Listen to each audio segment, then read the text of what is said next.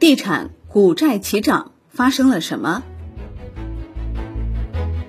香港万德通讯社综合报道，十一月九号，地产股债市场双双迎来大涨。十一月九号，A 股缩量调整，但房地产板块表现强势。十一月以来，A 股房地产指数呈单边上涨之势。阳光城、金科股份、新城控股强势涨停，金地集团、中州控股等纷纷走高。与房地产相关的物业管理、租购同权、建材等产业链个股纷纷上扬。不仅 A 股地产股上涨，港股地产板块同样全线大涨。旭辉控股集团盘中涨幅一度高达百分之五十，最终以涨百分之二十八点五七报收。新城发展、碧桂园、富力地产、合景泰富集团等涨幅均超过百分之十。地产债方面，一六龙湖零二、二一龙湖零一、二零 BD 零三等多只地产债涨幅超百分之二十。近两个月，房企融资面好消息不断传来。包括中债增进担保扩容以及开发贷投放加速等，均对房企融资面的回暖起到了一定的推动作用。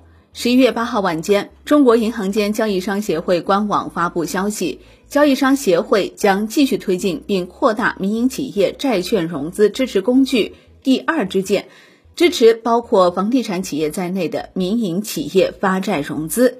第二支箭将由人民银行再贷款提供资金支持，委托专业机构按照市场化、法治化原则，通过担保增信、创设信用风险缓释凭证、直接购买债券等方式支持民营企业发债融资，预计可支持约两千五百亿元民营企业债券融资，后续可视情况进一步扩容。十一月九号，中债增进在官网也发布了关于接收民营企业债券融资支持工具房企增信业务材料的通知，其中指出，为进一步推动民营企业债券融资支持工具工作，加大对民营房地产企业增信服务力度，现公布公司增信项目受理方式，意向民营房地产企业可通过填写项目需求意向表。今年三季度期间，公募基金对房地产板块有所加仓。Wind 数据显示，截至三季度末，有二十四只主动管理权益类基金重仓房地产板块。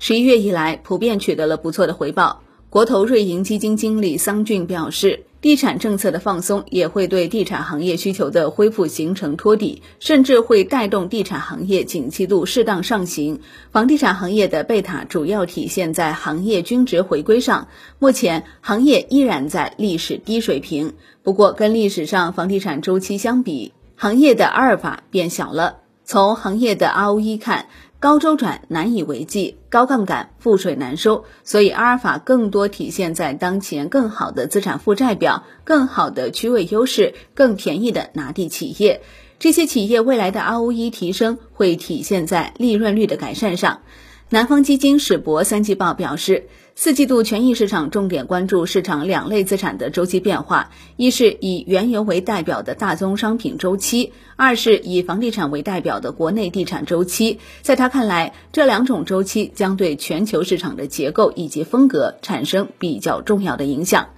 新全趋势投资基金三季报表示，从当前时点来看，未来市场最为确定的方向包括。为了经济复苏而相对宽松的货币环境，以及与经济周期相对弱相关的行业，如军工等，对于在强调内循环的大背景下，中长期看受益于进口替代、补短板的成长性行业，比如半导体设备等。为了经济复苏必须解决的一些核心矛盾，比如房地产。一些已经处于周期底部、整体市值安全边际充足、中长期看依然有成长空间的成长赛道，比如消费电子。